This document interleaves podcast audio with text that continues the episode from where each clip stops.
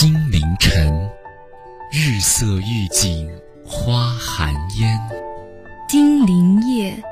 月明欲宿乐不眠。欢迎收听《金陵十二时辰》。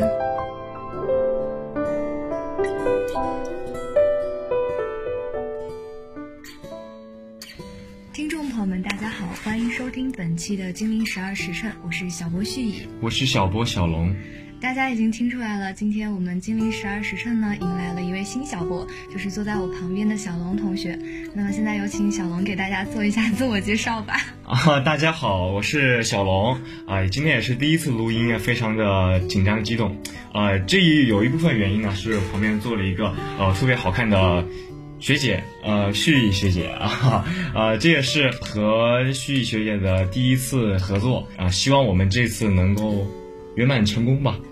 其实它已经不圆满了，因为我们刚开始遇到了一点设备上的缘故，然后这期为大家录音呢，全都是在手机上完成的。哎，我看见录音台旁边有一本就是四级的真题书，是小龙最近要考四级了嘛？哦，对对对对，这周这周末估计就要考四级了。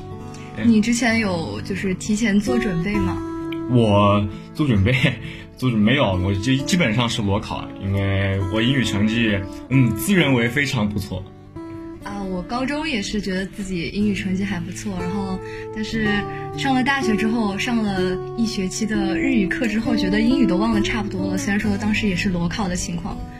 其实相比笔试来说，当时的口试最让人头疼吧。我当时口试的时候还遇到一点小问题，因为他口试是有那个两个人一起，呃，关于一个话题聊天的那个环节，然后刚好跟我对面的那个同学他遇上点那个设备的问题，当时我们就是因为他那个设备出问题了，就要重新录嘛，嗯，所以我们平均速度被比别人慢了二十秒的样子，所以就当全场还在寂静的时候，我们俩还在聊，就整个过程显得特别的尴尬，所以印象特别深刻。哦，对对对，我之前也考了一次四级的口语考试，嗯，就是呃，我考那个口语考试最后一道题不是呃两个小伙伴儿然后搭着聊天嘛，对，然后我也是，但是非常巧的是呢，我旁边就刚好坐的是那个和我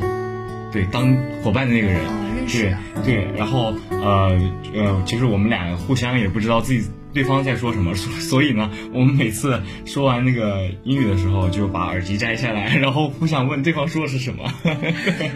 居然还有这种状况？对对对，啊，所以就是显得非常的卡顿，也不知道老师会给我们这个口语什么样的评价。对，虽然说我当时考口语的时候觉得挺尴尬的，就是因为那个同学，嗯，他一直在抛问题给我，就是把什么都拿给我说，然后我也抛问题给他，结果。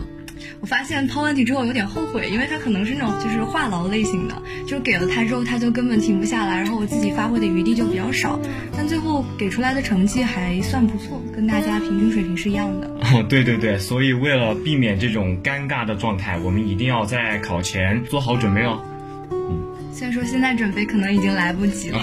一个月前还可以搜一个月怎么复习六级、四级，然后现在是已经迫在眉睫了，还是希望大家可以刷刷真题什么的，就是找点嗯写英语的感觉吧，这个还是挺重要的。嗯，好，下面为大家播报一下最近三天的天气情况。十二月十一日周三，天气是晴，最低温度两度，最高温度十四度。呸，十二月十二日周四。天气是多云，最低温度四度，最高温度十二度。十二月十三日周五，天气是晴，最低温度六度，最高温度十五度。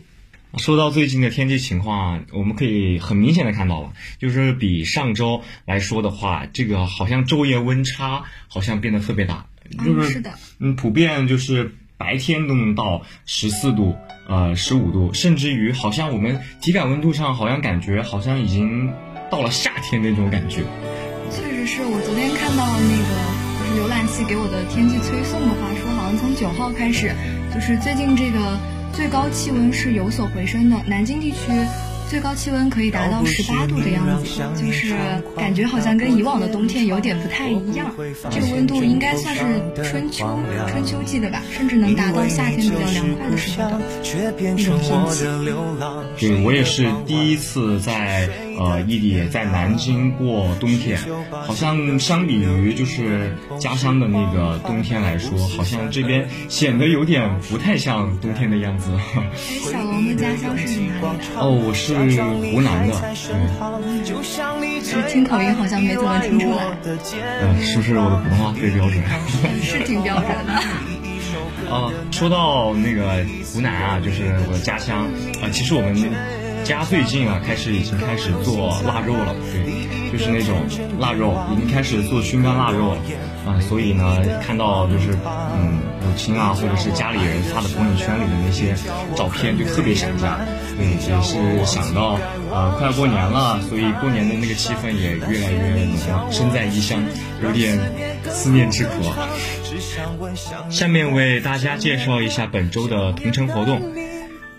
第一个同城活动是《天空之城》久石让、宫崎骏动漫经典音乐作品演奏会，时间是在二零一九年的十二月二十一号十九点三十分，地点是在江苏荔枝大剧院，票价在八十元到三百八十元不等。每个人心中都有一曲九十让，如果将回忆放在九十让音乐的匣子里，就如同放在一个清澈见底的水塘中，永远不会浑浊，不会丢失任何微小的触动，始终流淌着童稚的气质与感觉。一开始，久石让所创作的小音乐没能广为人知，直到遇到人生中最重要的事业伙伴之一宫崎骏。从那以后，宫崎骏作品中的音乐几乎全都由久石让全权负责。他与宫崎骏的动画一起走过了三十多年。久石让的《天空之城》，因为他那充满童心却又能够阐释哲理的灵性音乐创作，被人们称为触动灵魂的音乐圣经。宫崎骏的《天空之城》可谓是日本动漫中最具知名度和最受大家喜爱的作品。当久石让遇上宫崎骏，一部部经典动漫随之诞生，一首首音乐传奇划过心际。有些音乐烙印在心底，有一些动人的旋律我们忘不了，有些感动一直深藏在心底。跟着久石让的音乐，感受宫崎骏的作品，乘着纳乌西卡的飞行器穿过风之谷。徜徉在幽灵公主出没的银光闪烁的山林中，再搭乘安静的旧式火车，划过寂静水面，奔向奇妙的神隐之乡。那么，为大家带来本次演奏会的演出团队就是西区爱乐室内乐团。西区爱乐室内乐团是中国首支常态化职业室内乐团，乐团成员都是经过严格的考核甄选出来的青年演奏家。全都为毕业于国内外各大著名高等音乐学府的博士、硕士。训练有素的演奏家们个个技艺精湛，其中不乏有国际比赛获奖者。酷爱室内音乐是他们内心共同的心声。这支年轻的乐团演奏技巧精湛，演奏风格严谨但又不失激情，被业内赞誉为古典新势力。乐团为乐团为大量的戏剧、电影录制音乐。二零一四年，西区爱乐室内乐团与郎朗携手为姜文新片《一步之遥》录制电影音乐，大获成功。二零一五年，西区爱乐为周星驰电影《美人鱼》录制音乐，好评如潮。不知道大家和旭有没有一样的习惯，就是平常在听到一首自己喜欢的音乐的时候，如果它正好是某一部影视作品的插曲或者是主题曲的话，就会不自觉的去把那个影视作品翻来完完全全追一遍。嗯，就是单纯的好奇，这么美妙的音乐背后到底隐藏着怎样的情绪，或者它到底讲述的是一个怎样的故事？其实，对于一部影视作品，它的音乐、画面还有故事是共成一个体系的，所以，同一个影视作品中的音乐和故事，他们所展现的主题啊、情绪啊，都有高度的一致性。这就是为什么当一些人他们看了某部电影啊，看了某一部动漫之后，再在某一个特定的场合听到这首音乐，还能回想起当时。看这部影视作品内心的或激动呀，或悲伤的那种情感。那么西区爱乐乐团呢，也是以他们独特的方式去重温经典。本次西区爱乐乐团的演奏会呢，也是以他们独特的方式去演绎这个音乐，然后勾起大家对于宫崎骏经典动漫作品的回忆。那么说到重温经典呢，其实今年呢是，嗯，老舍这位文坛大家诞辰的一百二十周年。中国国家话剧院也以他们独特的方式去纪念这一文坛大家。今天为大家介绍的第二个同城活动就是二零二零年南京戏剧节中国国家话剧院话剧《四世同堂》，时间是在二零二零年四月十四日至四月十五日的晚上七点，地点是南京保利大剧院大剧场，票价是一百八十元到八百八十元不等。带来本次《四世同堂》话剧的是中国国家话剧院。中国国家话剧院是中华人民共和国文化和旅游部直属的国家艺术院团，拥有雄厚的艺术创作资源和辉煌的戏剧文化传统。以欧阳予倩、廖承志、吴雪、舒强、金山、孙维世为代表的几代戏剧前辈，奠定了剧院的诞生、发展、继承和创作的坚实厚重的基础。中国国家话剧院以创作和高质量演出、高品位的古今中外优秀戏剧作品为己任，是一片创造中国民族话剧的沃土，是一方驰骋戏剧梦想的舞台，是无数生生不息、辛勤耕耘的戏剧人的家园。中国国家话剧院坚持中国原创、世界经典、实验探索的创作理念，树立崇高艺术理念，担当戏剧文化责任。坚定时代美学追求和科学经营理念，塑造国家艺术形象，努力发挥国家艺术院团的代表、示范和导向作用。一九三七年，卢沟桥一声炮响，拉开了中日全面战争的序幕，也彻底打乱了北平城里小羊圈胡同平静的生活。乱世之下，勤劳本分的城市平民的生活每况愈下。拉车的小崔，唱戏做票友的小文夫妇，热心的李四爷，与奶奶相依为命的程长顺，他们的遭际各有不同，却都在逐渐丧失着最基本的尊严与希望。《四世同堂》是一部表现抗战北平沦陷区普通民众生活与抗战的长篇小说，被老舍先生自认为从事写作以来最长的，可能也是最好的一本书。文学界也将其评为二十世纪中文小说一百强，社会价值、思想价值超越于《茶馆》《骆驼祥子》等作品，更是被称为值得每一代中国人阅读的文学经典，值得每一个中国人珍藏的民族记忆。导演田沁鑫采用新现实主义手法，几乎把半个世纪前老舍先生笔下的北京西城小羊圈胡同复原到舞台上。通过舞台效果，将齐家、冠家、钱家三户人家的院内、室内和胡同风情巧妙地呈现在舞台上，与演员们互动性地展开八年抗战中北京人民的艰难、忍耐、抗争的生活画卷，立体化还原了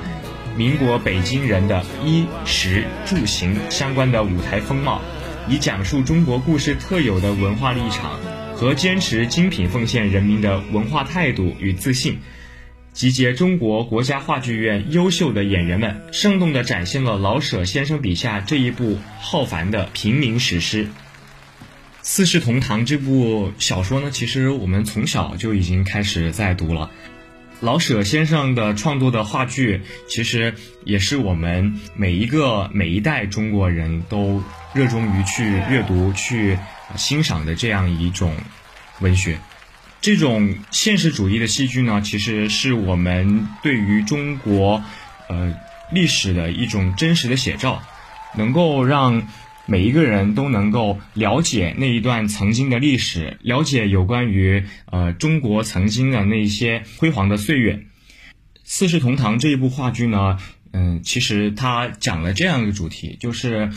我们在个人的。追求和家庭的约束之之间应该怎样去选择？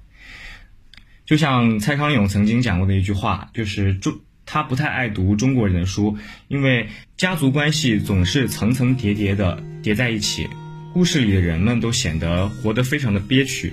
在家庭的名义下，呃，有许多人就沦为了所谓的爱的奴隶，呃，沦为了家庭的奴隶。在父母的言传身教下，仿佛每一个人都为了自己的家庭而选择了结婚、生子、抚养小孩。但是这样略显麻木的这种呃，可以说中国的传统生活吧。其实，在如今我们其实也很难呃去这样看到了，因为大家都有了自己的思想，或者是说已经逐渐的有一些呃对于西方的一些文学思想有了一些接纳，所以我们如今再去重温这样一部呃带有中国古典的。呃，传统文化的话剧也是对生活有一定的指导意义的。今天为大家介绍的就是，呃，宫崎骏的经典动漫音乐演奏会以及话剧《四世同堂》。虽然说两个都是不同的形式，但是他们对大师的致敬、对经典的重温所表现的主题其实是。如出一辙的。那么，如果你对本期的同州活动感兴趣的话，可以下载相关的票务网站，了解更多相关的信息。本期的金历十二时辰到这里就要和大家说再见了。我是小波旭宇，我是小波小龙，我们下期同一时间不见不散。早知道是这样，像梦一场。